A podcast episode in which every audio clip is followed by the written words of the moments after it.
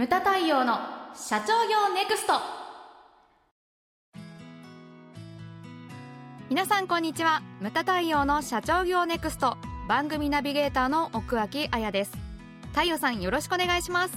はいよろしくお願いします。はい太陽さん、はい。えー今回はですねはい。社長のふさわしさとは何かというテーマです。ふさわしさ。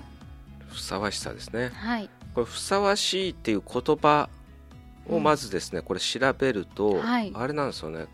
これふさわしいってまあひらがなだけどね書くとき、うんうんそうじゃない？でも一応漢字であありもますね。はい、うんうん。総合って書くんですよね、うんうん。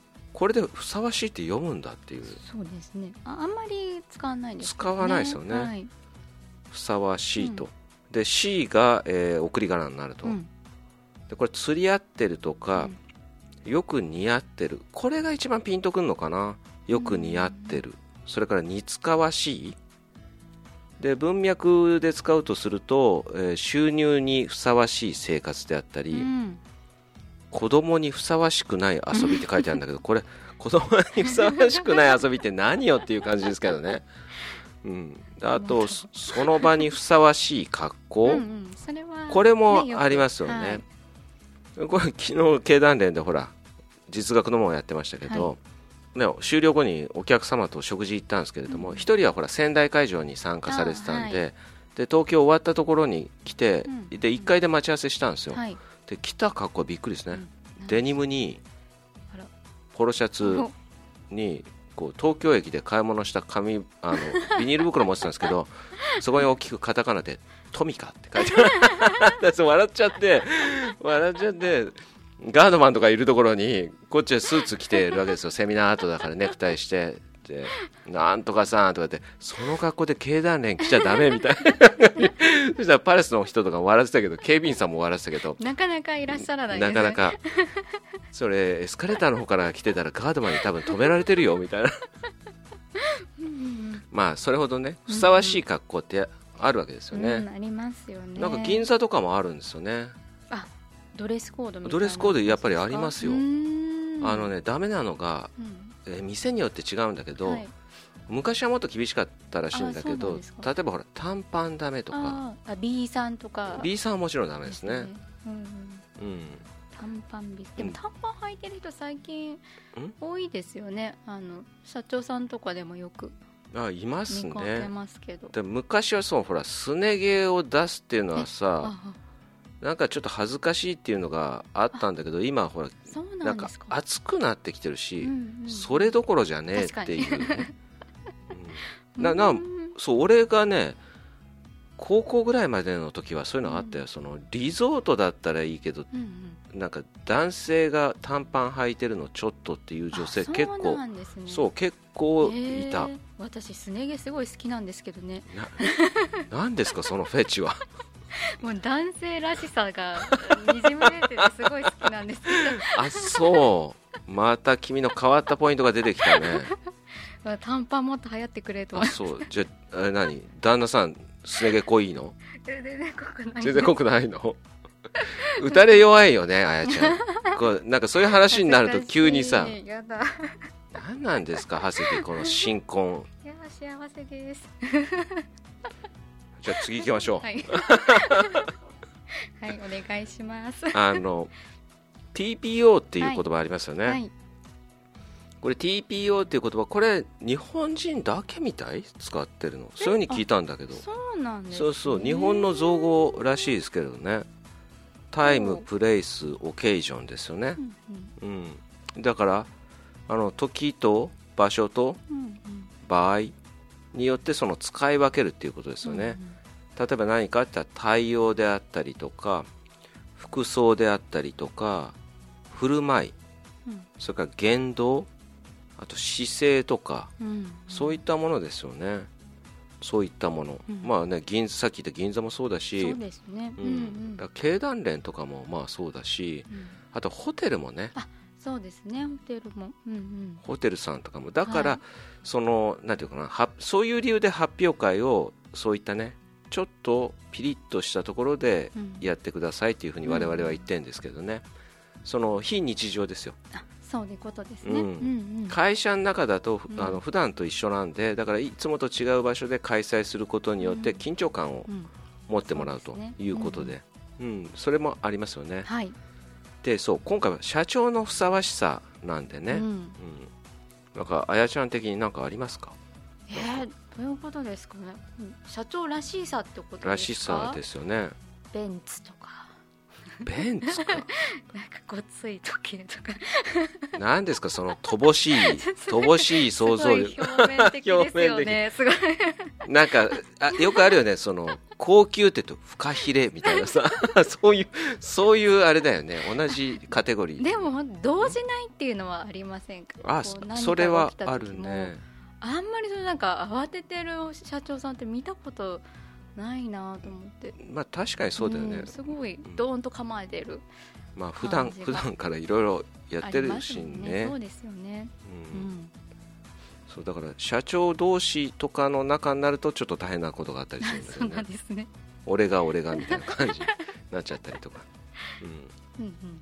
まあ、だからそうあのほらよく挨拶してくださいって、うん。ね、急に頼まれても皆さんやっぱり話がうまかったりとか確かに、うんうん。ありますよね。ありますねありますね、ううんんうん。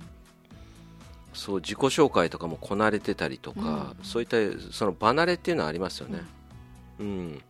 あとはその僕は思うんですけれどもその社長のふさわしさ、まあ、そそもそもとしてだほら多摩川私行っててでそこの教育は何教育かって言ったら全人教育というものなんですよ。うん。すべての人と書いて全人と書いて、でそこの教育論っていうのは非常に面白くて、はい。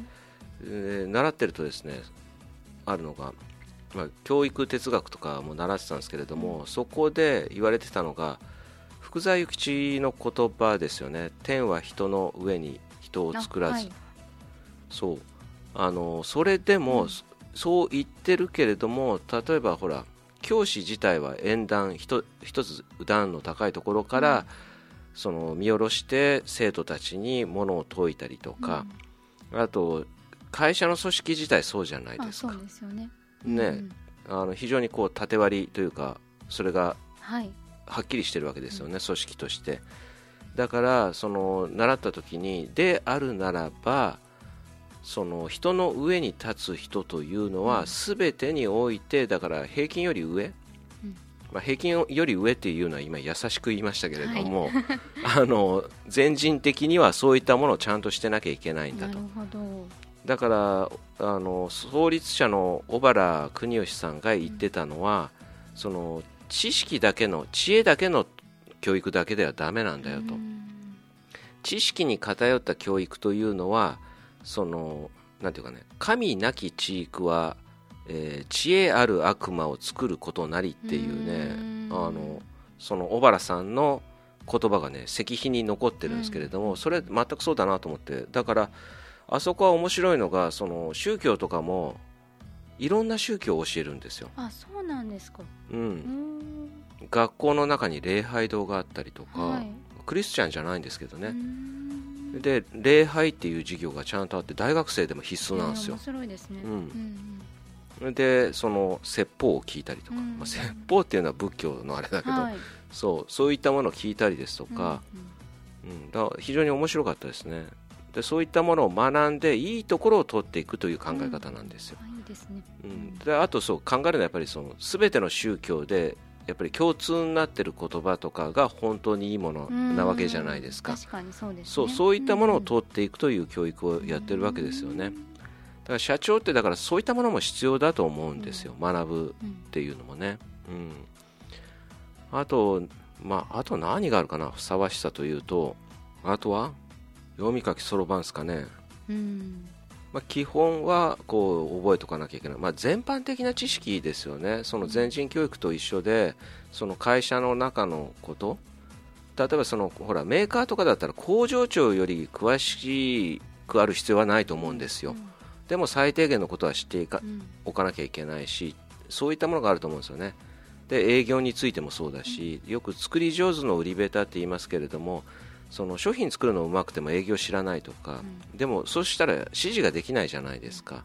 だからそういったものもこう覚えていく必要はあるし、飲食業だったらそうですよね、うんうん。あのひ一通りやっぱり料理を覚えないと、はい。なんでダメなのかっていうのが言えないし、うん。そういった幅広い知識こそがなんていうんですかね社長のふさわしさではないのかなと。う、ん。なるほど、うん、全てにおいて深くある必要はないんですよね、うん。広く浅くでいいから、うん全般的なものにこう長けていると。うん。いうのが社長のふさわしさではないのかなというふうに思いますね。あとは社内の役割とかもあると思うんですよね、はい。その社長っていうポジションになったら例えば僕なんかはその段階的に言うと,、えー、と平社員を6年やってそれから企画部長そして事務局長専務理事理事長になったわけですけれども、その段階によってそのななんていうんですかな役割が違ってくるわけですよね、うん。企画部長っていうのはその部のトップだから自分の部門を守らなきゃいけなかったりとか、事務局長になると出版とかオーディオビジュアルとか全ての、ね部門を束ねなきゃいけない、うん。だからその細々したことに対してすごい目くじら立てて怒ってたっていうのは企画部長ぐらいまでかなみたいな、ううんん役割があると思うんですよね。でこれがだから専務理事とかそれからあの理事長になるとその細々したことに目くじら立ててたら社内全体がギスギスしたりとか、うんそうなってしまうと思うんですよね、うんだむしろそれだから下の人たちにそういう役割を担ってほしくて、で専務理事とかそれから理事長ぐらいになるとまあまあみたいなぐらいがちょうどいいのかな。だからその社内で怒るっていうのも非常に少なくなりましたし、うん、で怒るって言ってもそれはその幹部に対してお前らもうちょっとしっかりせえやみたいなね、うんうん。そういうようなその誰か一人を捕まえて言うのではなくてその幹部全体に対しての発言であったりとかでそういったものだと思うんですよね。あのこう役割な2代目なんて特にそうじゃないですか。役割がどんどんどんどん変わっていくわけじゃないですか。そうですね。うん。創業者は創業した時からはい社長だけれども、でそのなんていうんですかねポジションにおいての役割をきちんとやる。これ聞いてる人はね2代目3代目の人が多分多いと思うんですよ。ねはい。だからそういうそのポジションうにん対しての役割とかふさわしさっていうのはあると思うんですよね、はい。ムタ太陽の社長業ネクストは全国の中小企業の経営実務をセミナー書籍映像や音声教材コンサルティングで支援する日本経営合理化協会がお送りしました。今回の内容はいかがでしたでしょうか？番組で取り上げてほしいテーマや質問などどんなことでも番組ホームページで受け付けております。どしどしお寄せください。それではまた次回お会いしましょう。